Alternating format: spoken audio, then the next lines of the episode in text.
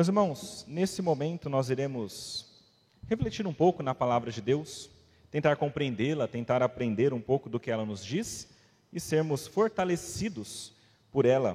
Nós estamos estudando uma série agora que é chamada de Vivendo e Morrendo pela Fé. E o nosso tema de hoje é Um Destino Certo. E isso vocês vão encontrar no nosso guia de pregações, na página 171 deste guia. Se você não tem ainda o guia de pregações, então você pode solicitar que os diáconos vão entregar para vocês. Levante uma de suas mãos se você não tem, e então o diácono vai levar para você. Esse guia de pregações contém tudo que nós temos estudado, tudo que nós temos ouvido da palavra de Deus. Meu irmão, para iniciar esse momento, eu queria fazer uma pergunta para você. E eu queria que você refletisse bem nessa pergunta e tentasse ser honesto com você mesmo.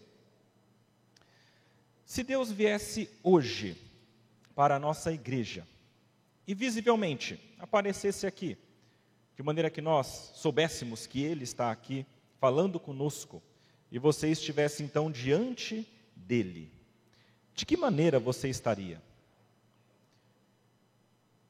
Você acha que você estaria tranquilo, bem, com a vida que você tem levado, com tudo o que tem acontecido na sua vida? Você acha que Deus olharia para você e diria: Eu não me envergonho de ser chamado seu Deus? Ou será que ele oraria para você e diria: Você não pode mais carregar o meu nome? Como será que nós estaríamos diante de Deus? Será que ele se sentiria honrado de nos ter como seus filhos? Ou será que não? Essa é a reflexão que eu queria que vocês pensassem um pouco. Porque hoje o texto que nós iremos ler, ele nos ensina como deve ser a fé daquelas pessoas que não envergonham o nome de Deus. Eu convido meus irmãos a abrir a palavra de Deus em Hebreus, no capítulo 11. Nós iremos ler versículos 8 até o versículo 22.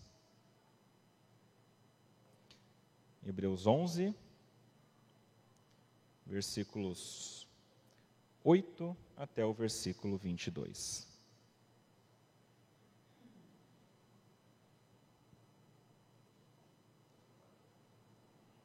Diz assim a palavra de Deus. Pela fé, Abraão, quando chamado, obedeceu, a fim de ir para um lugar que devia receber como herança, e partiu sem saber para onde ia pela fé, peregrinou na terra da promessa, como em terra alheia, habitando em tendas, com Isaque e Jacó, herdeiros com ele da mesma promessa. Porque Abraão aguardava a cidade que tem fundamentos, da qual Deus é o arquiteto e construtor. Pela fé, também a própria Sara, apesar de não poder ter filhos e já ser idosa, recebeu poder para ser mãe, pois considerou fiel aquele que lhe havia feito a promessa. Por isso, também de um só homem, praticamente morto, saiu uma posteridade tão numerosa como as estrelas do céu e inumerável como a areia que está na praia do mar. Todos estes morreram na fé, não obtiveram as promessas, mas viram-nas de longe e se alegraram com elas, confessando que eram estrangeiros e peregrinos na terra. Porque os que falam desse modo manifestam estar procurando uma pátria. E se na verdade se lembrassem daquela de onde saíram, teriam uma oportunidade de voltar. Mas agora desejam uma pátria superior, isto é, celestial. Por isso, Deus não se envergonha deles, de ser chamado seu Deus, porque lhes preparou uma cidade. Pela fé, Abraão, quando posto à prova, ofereceu Isaque, aquele que acolheu as promessas de Deus, estava ponto de sacrificar o seu único filho, do qual havia sido dito: a sua descendência virá por meio de Isaque. Abraão considerou que Deus era poderoso até para ressuscitar Isaque dentre os mortos, de onde também, figuradamente, o recebeu de volta. Pela fé, igualmente Isaque abençoou Jacó e Esaú a respeito de coisas que ainda estavam por vir pela fé, Jacó, quando estava para morrer, abençoou cada um dos filhos de José e, apoiado sobre a extremidade do seu bordão, adorou a Deus. Pela fé, José, próximo do seu fim, fez menção do êxodo dos filhos de Israel, bem como deu ordens a respeito de seus próprios ossos. Vamos orar, meus irmãos. Senhor nosso Deus, nosso Pai, nós queremos rogar agora, neste momento, que o Senhor nos capacite a compreender a Sua palavra. Dá-nos a graça, Pai, de sermos iluminados pelo Teu Santo Espírito. E enquanto o Senhor nos ensina, nós pedimos também, Pai, que o Senhor nos molde o coração. Pedimos, Pai, que o Senhor, pela Sua força, também nos fortaleça, para que nós tenhamos condição de aplicar aquilo que nós ouvirmos. Nós pedimos isso porque nós cremos no Senhor. Nós cremos que o Senhor tem poder para fazê-lo. E nós cremos que o Senhor, sendo nosso Pai, quer o melhor para nós. Tudo isso em nome de Jesus. Amém. Meus irmãos, nós estamos estudando essa série aqui em Hebreus, e como eu já falei em outro momento, essa carta aos Hebreus foi enviada a essas pessoas que eram judeus, possivelmente judeus recentemente convertidos ao cristianismo, e que agora começavam a enfrentar algumas dificuldades. Dificuldades que vinham dos próprios judeus, que queriam que eles voltassem para o judaísmo, e dificuldades que vinham também do próprio povo romano. Nós sabemos que eles estavam sob o Império Romano, possivelmente aqui no ano 64, 65 depois de Cristo, durante ah, o reinado de Nero, aquele homem que odiava os cristãos e perseguia os cristãos. E nesse tempo de perseguições é que esses judeus recém-convertidos receberam essa carta de alguém que nós não sabemos exatamente quem foi. Nós sabemos que foi ou um apóstolo ou alguém ligado ao colégio apostólico. Talvez tenha sido Paulo, talvez tenha sido alguém que tenha caminhado com Paulo e Paulo supervisionou. De qualquer maneira, essa pessoa que escreveu Hebreus, eu entendo que seja um pastor, porque ele exorta muito esse povo, e essa pessoa tenta então fazer com que essas esses recém-convertidos não desistam do juda... não desistam do cristianismo e retornem ao judaísmo, mas continuem firmes até o fim. Na verdade, toda a tônica dessa carta aos Hebreus é: continuem firmes até o fim. E no capítulo 11 de Hebreus nós temos esse autor nos ensinando sobre a fé, aquilo que é necessário para que nós continuemos firmes até o fim. Meus irmãos, quando nós lemos os versículos 1 a 3 de Hebreus 11, na primeira pregação que eu fiz, nós aprendemos três verdades sobre a fé. Eu vou citá-las apenas para relembrar os irmãos. A primeira delas é que a fé nos faz saber firmemente sobre as coisas que nós não podemos ver.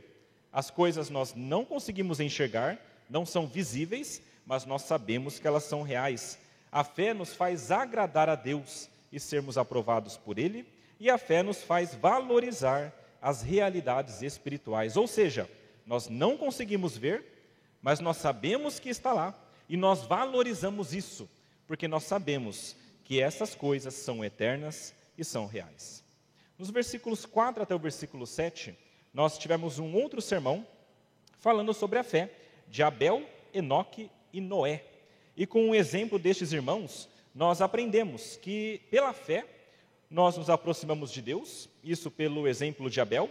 Pela fé, nós agradamos a Deus, isso pelo exemplo de Enoque. E pela fé, nós somos salvos por Deus, e isso pelo exemplo de Noé.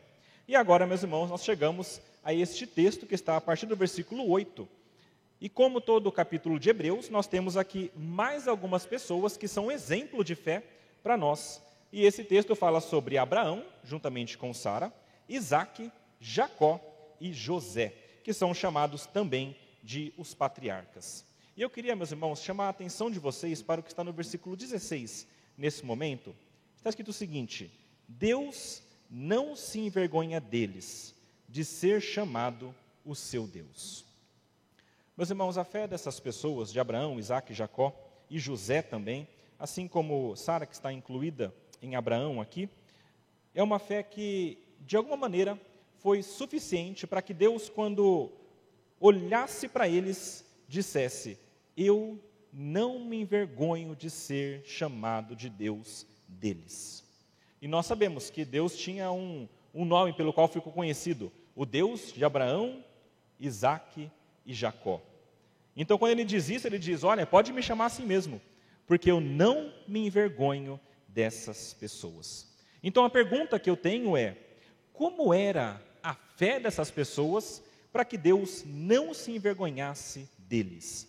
E eu queria aprender com essa fé e passar aos irmãos, e queria que nós, de alguma maneira, pudéssemos aplicar esse modelo de fé que essas pessoas tinham em nossas vidas, para que de alguma maneira também nós não envergonhássemos a Deus, mas que Deus, quando olhasse para nós, dissesse: podem me chamar Deus de Fulano, de Ciclano, do pastor Gabriel e dos irmãos que aqui estão. Como era a fé dessas pessoas? Meus irmãos, eu tenho aqui três implicações da fé dessas pessoas. A fé que honra a Deus, meus irmãos, primeiro, implica em crer na palavra de Deus, mesmo que pareça impossível. Segunda coisa, a fé que honra a Deus implica em obedecer, apesar do ônus.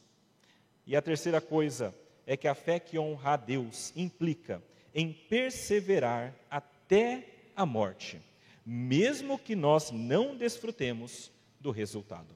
Eu vou repetir cada uma dessas depois, tá bom? Mas é importante que nós nos atentemos para o modelo da fé que essas pessoas tinham.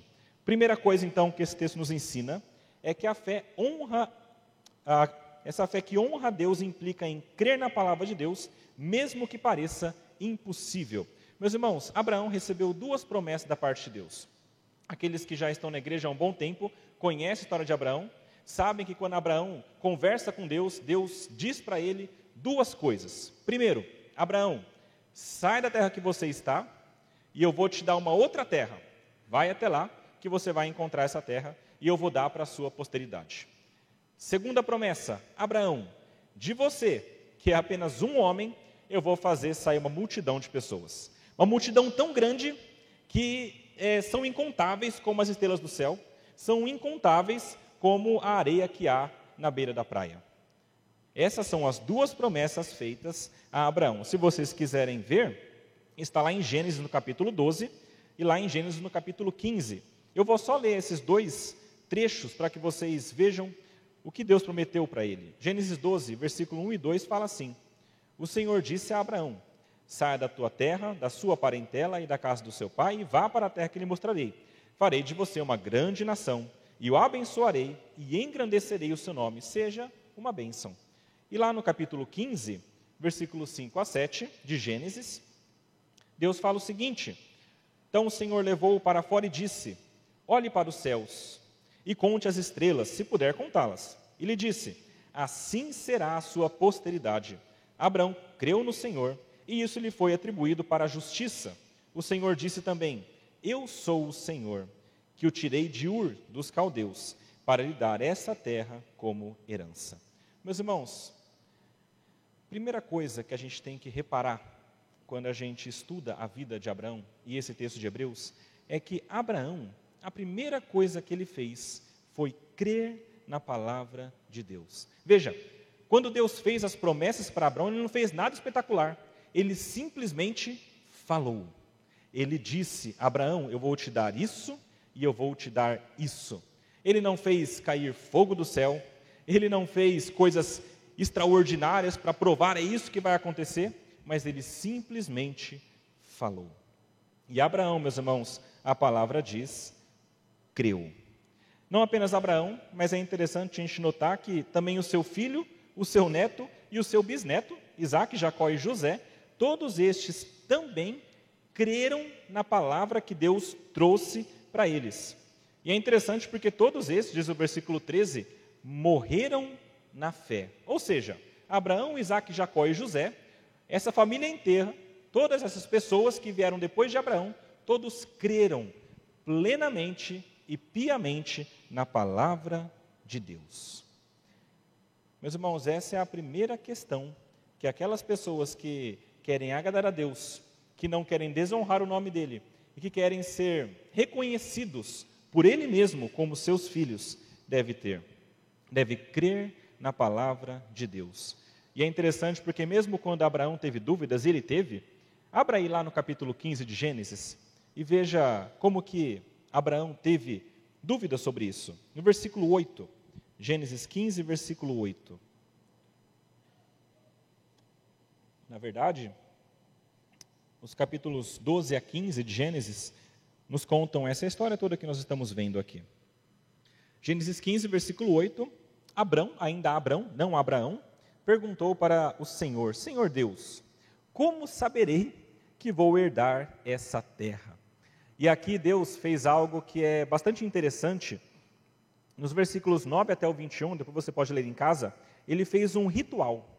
Ele falou para Abraão o seguinte: Abraão, pegue animais, vários deles são citados aqui, corte os animais ao meio e coloque uma metade de cada lado, metade aqui, metade aqui, e vai fazendo assim um corredor.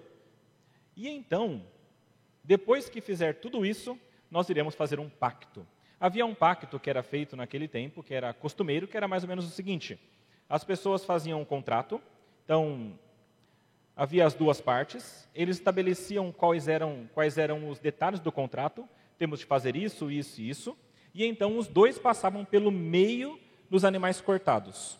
Qual era a ideia? Era assim: olha, estou passando pelo meio dos animais cortados. Se eu não cumprir o contrato, que aconteça comigo o que aconteceu com esses animais. Essa é a ideia.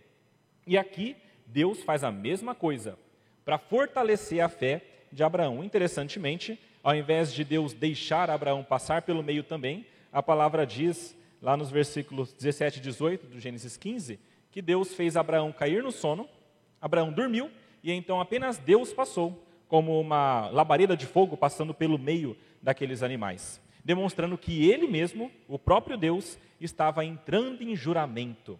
E Abraão, que não conseguiria cumprir, ele deixou dormindo e falou: Deixa que eu cumpro você. Meus irmãos, nesse momento, Deus faz uma aliança com Abraão. E lá em Hebreus 6, um pouquinho antes, no versículos 13 e 14, é interessante porque o texto nos fala sobre isso.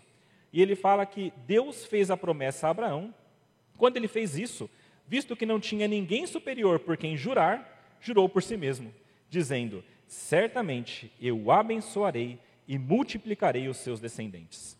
Quando nós, costumeiramente no mundo, falamos alguma coisa e o outro não quer acreditar, muitas vezes nós fazemos um juramento e nós falamos: Olha, eu juro por isso, por isso, por isso. Não que seja correto, mas é o que acontece muitas vezes. E muitas vezes as pessoas falam: Eu juro por tudo que é mais sagrado. E existe uma coisa que é a mais sagrada de todas, que é o próprio Deus.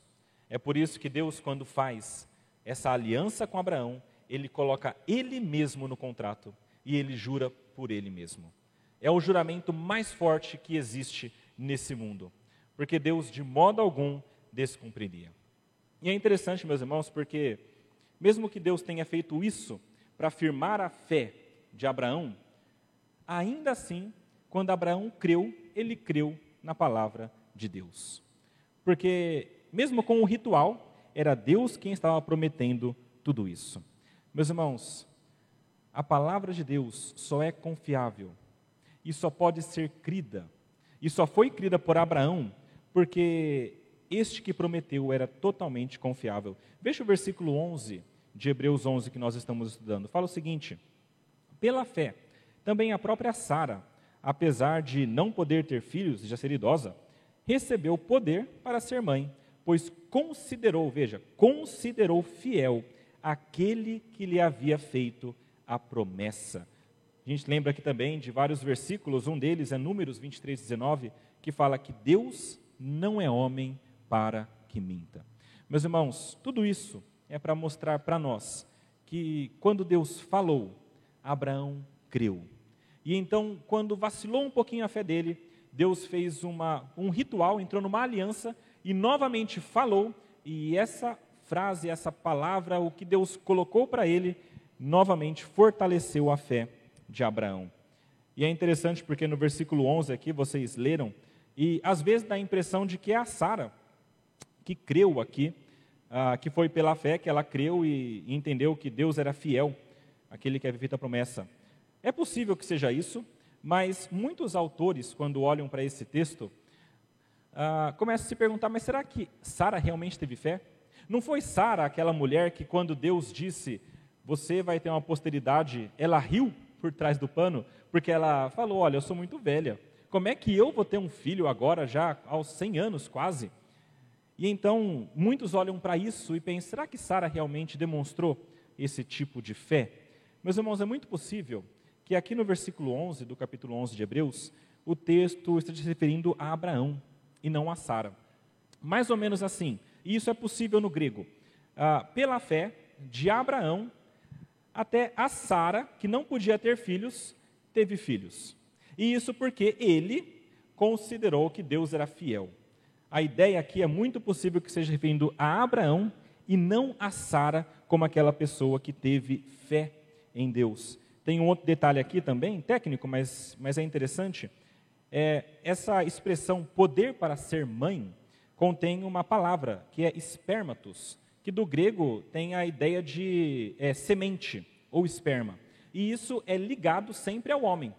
Então, quando a gente lê esse texto, parece que o que Deus está trazendo para nós é o seguinte: olha, Abraão creu pela fé, e a fé dele era que Deus era fiel para cumprir a sua palavra, e por meio da fé deste Abraão, a sua semente foi ah, capaz de fecundar uma mulher que era então ah, estéril, que não poderia ter filhos e que já era idosa. Essa é a ideia que me parece nesse texto. Agora, meus irmãos, independentemente se foi Abraão ou se foi Sara que teve essa fé grandiosa, a verdade desse texto é a seguinte: só houve fé porque aquele que prometeu era fiel. Meus irmãos, se alguém chegar para você na rua e lhe disser: Olha, ah, eu não sei o seu nome, eu não te conheço, mas eu prometo para você que até quinta-feira eu deposito um milhão de reais na sua conta. O que, que você faz com isso? Será que você já, olha, bom, eu vou começar a fazer as compras. Então vai para o shopping, começa a fazer as dívidas, porque a pessoa passou na rua e falou: Eu vou te dar um milhão de reais estranho. Agora, se talvez o seu pai, a sua mãe ou um irmão, um amigo seu, for até você e disser: Olha, eu sei que está precisando, então até quinta, sexta-feira eu vou colocar 200 reais na sua conta. Parece mais possível. Eu confio nessa pessoa porque é meu parente. Eu acho que eu acho que isso é verdadeiro. Eu acho que vai acontecer.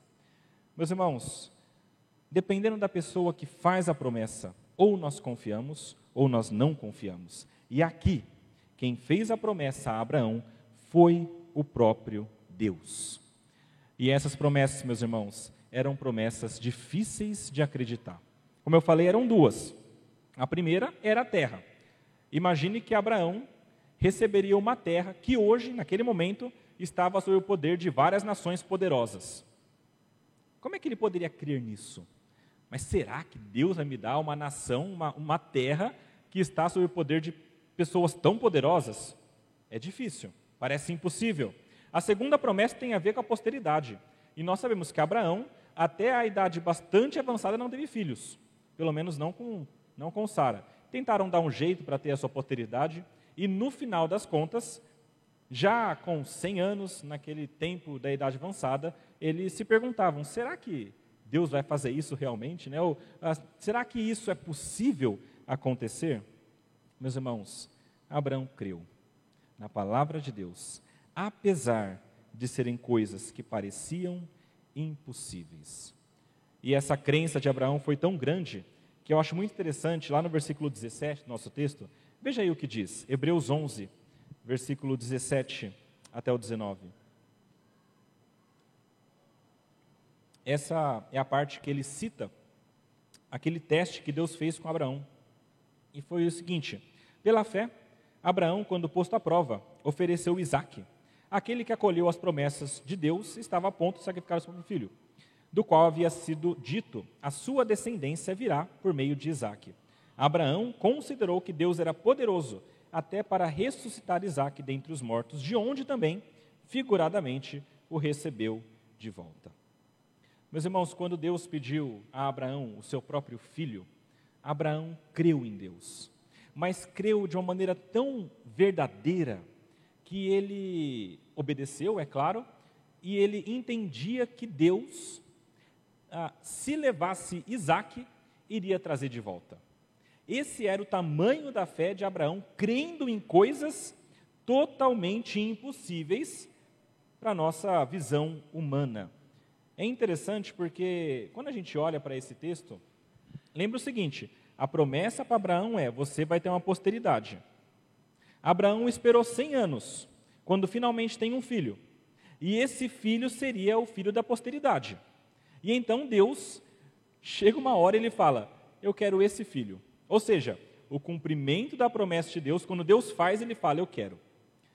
Isso, meus irmãos, talvez tenha soado nos ouvidos dele uma coisa bastante estranha e provado de fato a fé dele. E veja, ele não poderia pensar aqui, não, se Deus levar Isaac, vai me dar outro.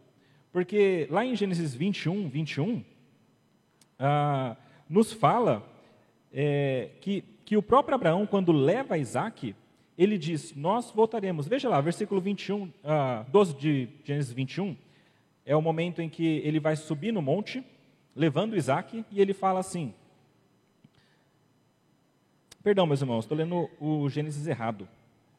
É aqui em Gênesis 22, versículo 5. Ele fala o seguinte: Esperem aqui com o jumento.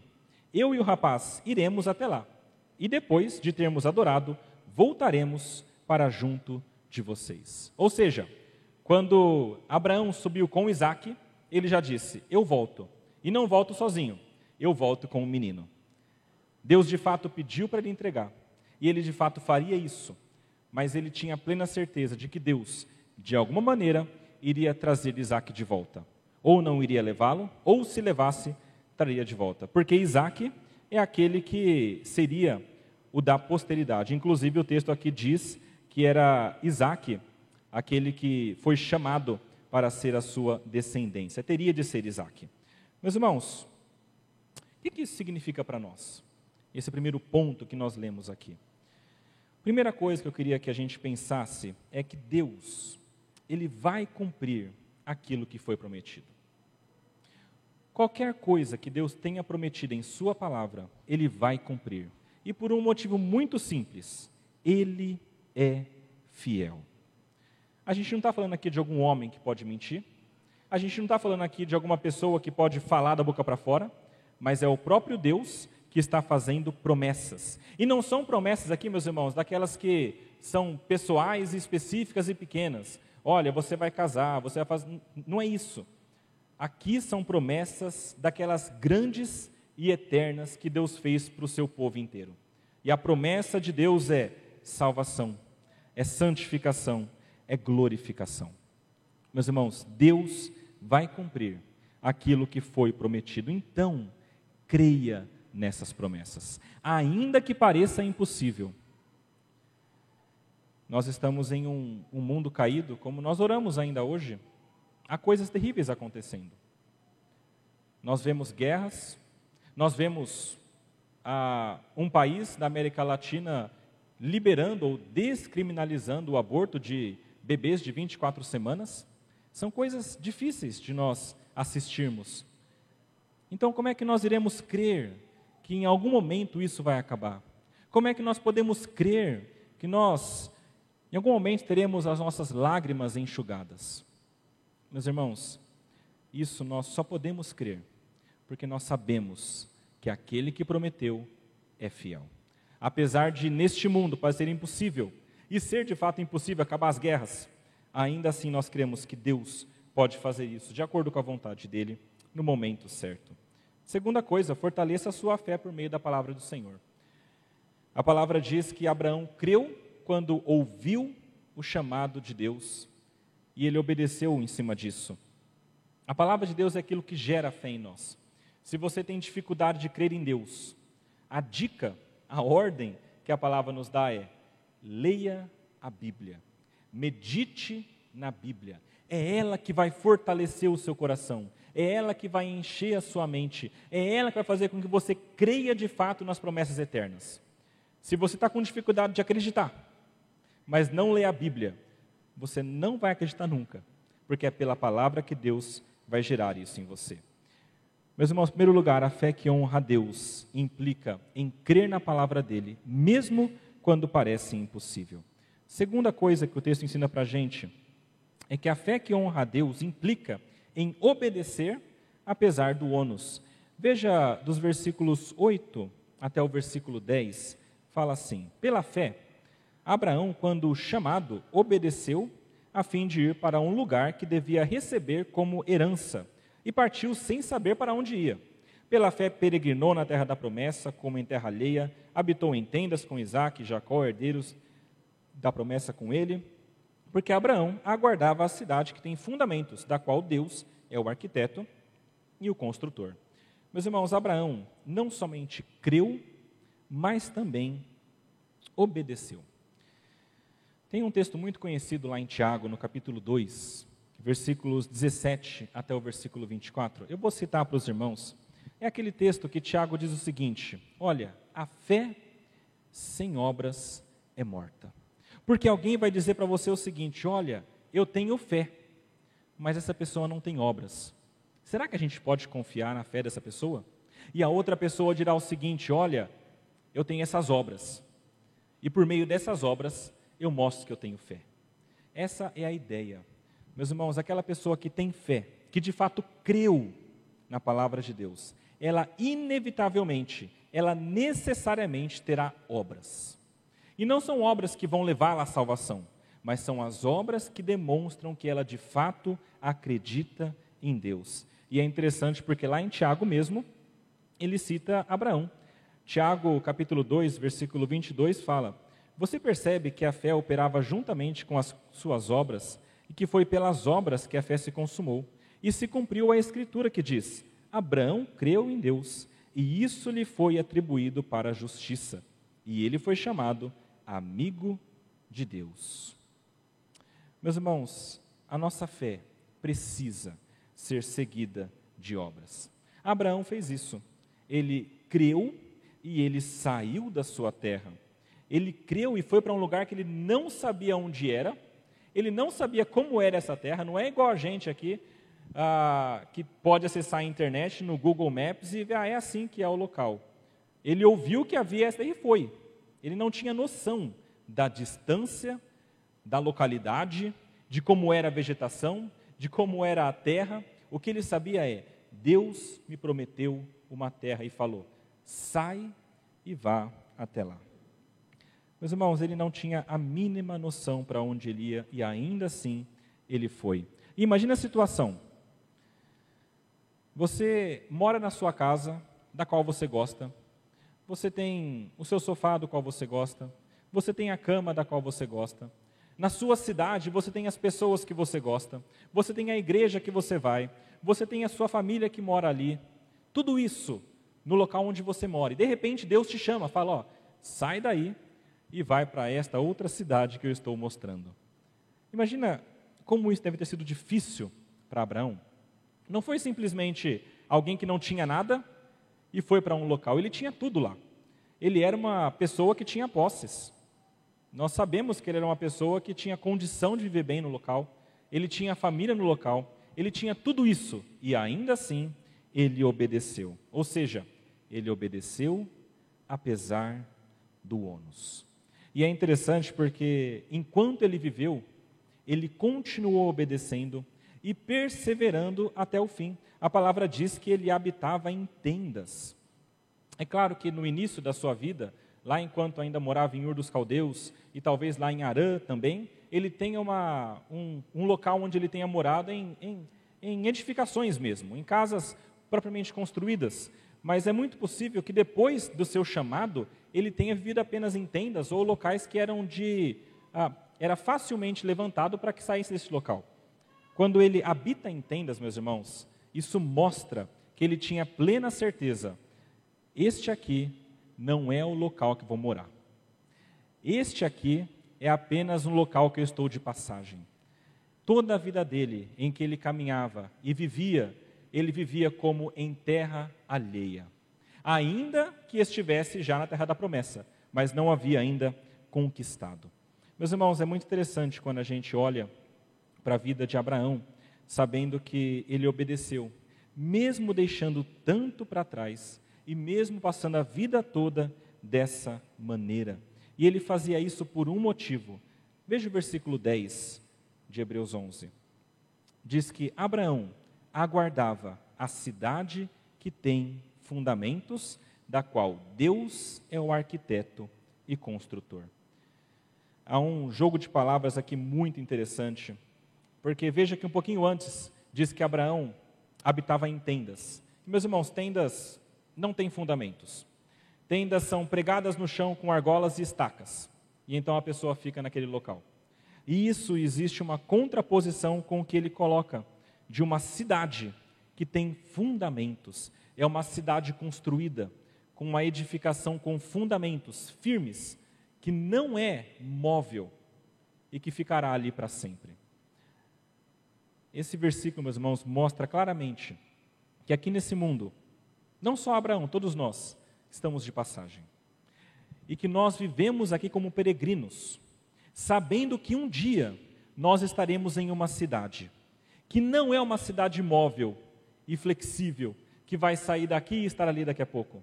É uma cidade fixa, que tem fundamentos e que dura eternamente. Abraão creu nisso. E sabendo que esse era o destino dele, ele continuou neste mundo crendo e obedecendo e vivendo para Deus. É interessante porque o texto fala que ele não quis voltar para Arã ou para Ur dos caldeus. O texto diz que, veja no versículo 13 que interessante, eles não obtiveram as promessas, mas viram de longe, confessando que eram estrangeiros e peregrinos na terra, porque o que falam desse modo manifestam, olha aqui, estar procurando uma pátria. Então Abraão, Isaac, ah, Jacó e José procuravam uma pátria. E se na verdade se lembrassem daquela de onde saíram, teriam oportunidade de voltar. Mas agora desejam uma pátria superior, isto é, celestial. Olha que interessante. Os judeus, meus irmãos, ah, tanto aqui, alguns já estavam fora de Jerusalém, eles tinham uma aspiração para voltar para Jerusalém. E eles pensavam: Jerusalém é a minha terra natal e é para lá que eu tenho que voltar. Talvez fique um pouco mais claro para nós quando a gente pensa em São Paulo. São Paulo, meus irmãos, é uma cidade que é muito heterogênea. Aqui nós temos ah, pessoas de todo canto, não só do Brasil, mas de fora do Brasil também. E onde quer que nós ah, estejamos, nós encontramos pessoas que são de outros países e de outros locais. E é muito interessante porque no coração de muitas dessas pessoas existe um desejo: olha, eu estou aqui ganhando a minha vida, mas eu gostaria mesmo é de voltar para minha terra natal e morar naquele local onde eu nasci, porque é dali que eu sou e é ali que está minha família e é lá que eu queria morar. Esse sentimento de terra natal é o que se esperaria de Abraão com relação a Ur dos Caldeus ou Arã, porque foi da onde ele veio. Então o pensamento é mais ou menos assim: se estes locais fossem a terra natal dele, ele poderia voltar. Mas o texto diz: não é Arã, não é Ur dos Caldeus, que é a terra natal de Abraão, Isaque e Jacó. Eles entendiam que a terra natal deles era a cidade celestial. É por isso que eles não queriam voltar para Arã ou para Ur dos Caldeus, mas eles queriam ir para essa cidade celestial e superior. E por isso que eles confessavam: Eu sou peregrino e forasteiro nessa terra. Abraão, e não somente Abraão, mas seus filhos também, viveram dessa maneira, obedeceram até o fim dessa maneira. Com o sentimento de que um dia estariam nessa cidade celestial. Meus irmãos, a vida dos patriarcas foi essa vida em obediência a Deus, aguardando o cumprimento da promessa da terra. Em Hebreus, nós vemos que essa terra não é simplesmente Canaã. A gente tem que tirar um pouco da mente que a terra prometida é só Canaã. Canaã, Canaã, Canaã. Aqui em Hebreus, isso é colocado de um modo superior. A terra prometida, no estágio inicial era Canaã, mas no estágio final, a promessa maior era essa cidade celestial, onde não só eles morariam, mas todos aqueles que são de Deus que são de Cristo. Abraão de fato creu e obedeceu. A obediência dele como um peregrino foi uma, mas também teve uma outra obediência que a gente já viu aqui, que foi quando Deus pediu a Abraão o próprio filho dele. E é muito interessante porque ele não discute com Deus, ele não diz, Senhor, eu não vou dar meu filho. Ele não fala, Senhor, o Senhor me deu e agora vai tirar. Como é que funciona isso? Ele não quis argumentar, ele não quis desobedecer a Deus, mas ele simplesmente falou, ok. Na manhã seguinte, ele pegou a lenha, pegou Isaac, pegou o cutelo e subiu para sacrificar Isaac naquele monte. Meus irmãos, que ônus enorme que Abraão receberia a morte do próprio filho. Eu fico olhando para esse texto e eu virei pai recentemente. Meu filho agora tem seis meses. E, e agora eu leio esse texto com cores diferentes. Ah, eu não imagino a dificuldade do coração daquele pai em dizer ao Senhor: Eu vou entregar o meu filho. É algo que é extremamente difícil e fora da nossa realidade. E mesmo que ele soubesse que o filho voltaria, que o filho seria ressuscitado, será que seria tão fácil? Pense, você que é pai e mãe, pense no seu filho. Se Deus tivesse pedido isso a você, mesmo sabendo que ele voltaria, ou você que não tem filhos, pense aí na sua sobrinha, seus sobrinhos, pense nos seus pais, pense nos seus irmãos, naquelas pessoas que você ama. Se Deus pedisse para você e dissesse: Olha, depois eu dou de volta, será que você obedeceria com tanta facilidade? Meus irmãos, a obediência de Abraão é uma coisa impressionante. A fé que ele tinha em Deus e o desejo de agradá-lo acima de tudo, apesar do ônus que ele estava disposto a sofrer por essa obediência. Meus irmãos, fiquem tranquilos, tá? Eu creio que Deus já fez isso com Abraão, vai fazer com a gente. Eu creio que não vai pedir o seu filho, o seu pai, sua mãe, não vai fazer isso, fique tranquilo. Mas é interessante porque ele, ele demonstrou isso por meio de Abraão, essa disposição de obedecer, apesar do ônus, apesar de perder tanto. E eu pergunto, e quanto a nós? Será que nós estamos dispostos a perder tanto para obedecer a Deus? Será que você está disposto a obedecer a palavra apesar do ônus terreno? Talvez Deus não te peça para deixar a sua casa, nem para dar o seu filho, mas quando a palavra dele, por exemplo, exigir de você que você não faça mais aquelas práticas pecaminosas que você fazia no serviço, e por isso você perdeu o seu emprego, será que você estará disposto a fazer isso? Ou quando a palavra de Deus talvez te exigir que você pregue o evangelho, mesmo que você perca seus relacionamentos, e que pessoas se afastem de você, será que você está disposto a fazer isso?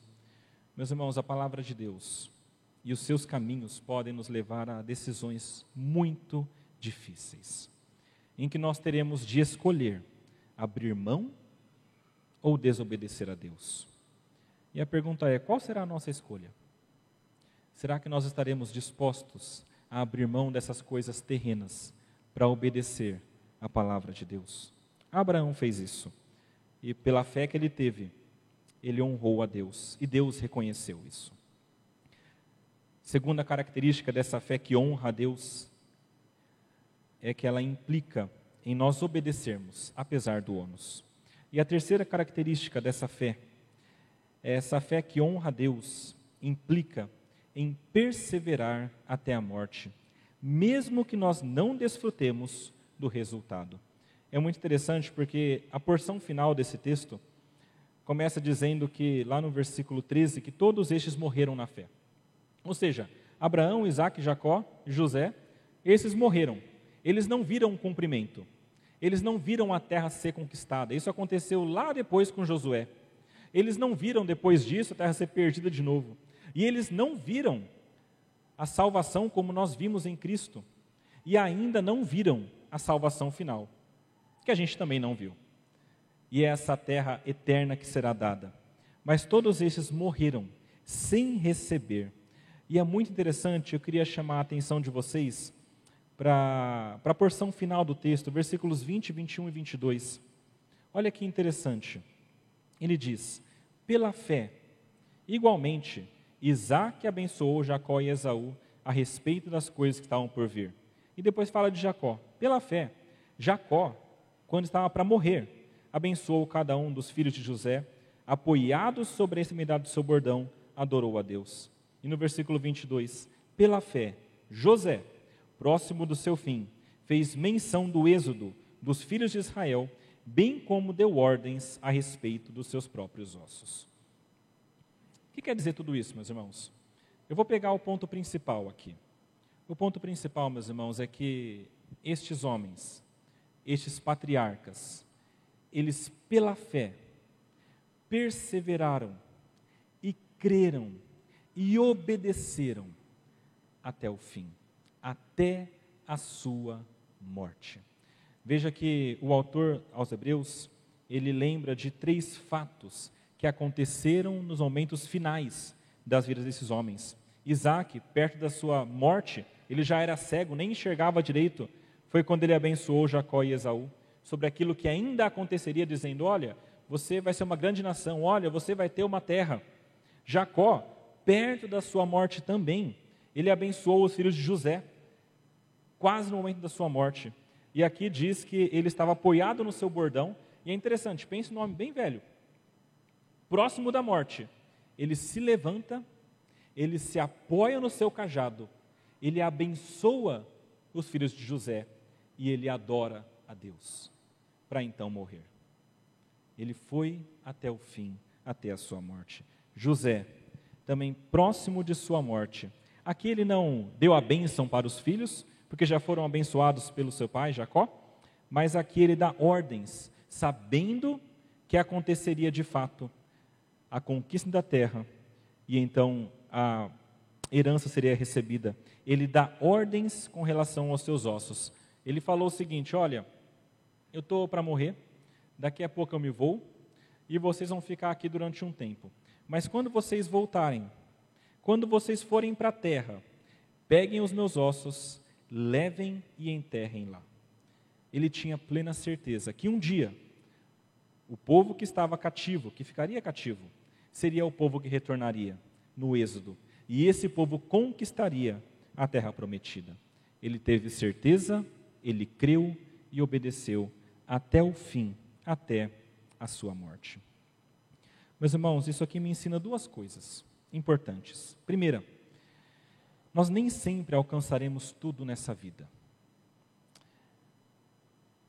Esses homens não alcançaram a promessa na vida deles, na vida terrena. Eles ouviram, ouviram, ouviram, mas chegou ao final da vida e eles não receberam aquilo que havia sido prometido terrenamente. Mas eles receberam isso depois e receberão plenamente conosco, que é a entrada no reino de Deus. Meus irmãos, nem tudo o que Deus promete nós receberemos plenamente nessa vida. E isso aqui me leva, por exemplo, a pensar sobre essas questões que foram citadas aqui. De novo, eu trago para vocês pensarem nessa guerra que está acontecendo. É uma guerra entre Rússia e Ucrânia. É uma guerra de territórios. É uma guerra de poder político. E é interessante a gente pensar: será que esses irmãos ucranianos, ou os irmãos russos, será que eles terão esperança de ter paz ainda nesse mundo? Será que essas pessoas que estão indo para a guerra, que estão lutando na frente, será que elas, esses que são crentes, será que eles vão ser livrados disso nessa vida? Ou será que não? E é possível que não. É possível que eles não vejam. É possível que eles sejam levados. E então, assim como estes outros homens, eles receberão o que foi prometido por Deus na outra vida. Meus irmãos, graças a Deus, porque esse mundo aqui não é tudo que existe. Graças a Deus, porque existe algo muito maior, que não é líquido como o nosso tempo, que não é flexível, que, que não se acaba, mas é algo eterno e celestial. Graças a Deus, porque é para lá que nós estamos caminhando. Como os patriarcas caminharam para a terra prometida e depois entendemos que é a, terra, é a Jerusalém celestial, nós também, como cristãos, caminhamos para lá. Este mundo é apenas a jornada, e aquele é o nosso destino final. Lá nós veremos tudo o que foi prometido e muito mais acontecendo. E a segunda coisa que essa última parte me ensina é que nós temos de perseverar até o fim. Meus irmãos, esses homens permaneceram em fé até a morte. E o fim de nossas vidas, meus irmãos, está logo ali. Né? Pode ser 50, 60, 70, 80, 90 anos, pode ser 100 anos, mas vai chegar. Pode ser 10, 15, pode ser 5 anos. O fim das nossas vidas, a nossa vida é como um vapor, diz a palavra de Deus. Ela começa aqui, daqui a pouco a gente não vê mais. E a gente começa a ver situações assim, de guerra, de fome, de doenças, e nós percebemos que de fato a vida acaba rápido. E a grande questão é: como que você se encontrará no fim da sua vida? Será que você se encontrará no fim da sua vida com fé? Ou será que você já terá desistido de acreditar em Deus e de obedecê-lo? Como será que você será encontrado apegado às coisas deste mundo, lamentando-se por tudo que você não conseguiu, ou se gloriando por aquilo que você tem? Ou será que você se encontrará como os patriarcas, em fé, aguardando o cumprimento final da promessa e adorando a Deus. Meus irmãos, eu gostaria de trazer isso à nossa mente e encerrar com uma reflexão. Os patriarcas viveram a vida deles neste mundo, mas sabendo que eles tinham um mundo vindouro maior. E é para lá que eles olhavam. E a vida que eles tiveram aqui não foi focada nas coisas daqui. Eles viviam, eles comiam, eles se casavam, eles tiveram filhos, eles plantaram, eles colheram, viveram a vida comum da terra. Mas eles nunca se esqueceram que este mundo não é tudo, que existe um mundo superior, maior, eterno e durável. E a vida deles foi vivida nessa fé e nessa esperança. A vida deles era apenas a jornada para chegar à sua terra natal, que era essa nova Jerusalém. Eles sofreram muito, eles perderam muito, abriram mão de muito para desfrutarem de algo que é muito superior. Como é que você tem vivido a sua vida aqui? Será que você acha que esse mundo é tudo? Ou você tem se lembrado da salvação? Tem uma coisa prática que eu queria deixar para você e eu convido você a fazer isso todos os dias. E eu acho muito útil. Pegue no seu dia um momento, que seja três minutos, dois minutos, cinco minutos, e se lembre: este mundo não é tudo. Se lembre, este mundo é apenas a jornada. E se lembre que você tem um destino final, que não é aqui, mas é o céu. Quando nós paramos no meio do dia para refletir sobre isso, nós nos lembramos que nós temos um destino final. E isso coloca as coisas em perspectiva. Aquilo que parece muito grande se torna menor. E aquilo que nós tínhamos esquecido se torna maior e nos traz esperança. Vivamos nossa vida, meus irmãos, lembrando que nós temos um mundo vindouro muito superior a este que nós temos aqui. Vamos orar? Senhor nosso Deus, nosso Pai, nós queremos agradecer a Ti pela Sua palavra que nos mostra sobre a fé. A fé que é suficiente para que o Senhor se agrade de nós, para que o Senhor não se sinta envergonhado de ser chamado de nosso Deus. Nós pedimos, Pai, que o Senhor nos ajude a termos essa fé, crendo no Senhor, mesmo quando parece impossível, obedecendo, mesmo que tenhamos ônus, e perseverando até o fim mesmo que cheguemos até a morte sem receber as promessas. Dá-nos a graça de continuarmos crendo no Senhor, porque o Senhor é fiel para cumprir essas coisas. O Senhor é o nosso Deus, é aquele que prometeu, é aquele que há de cumprir. Essas coisas nós pedimos e agradecemos em nome de Jesus. Amém.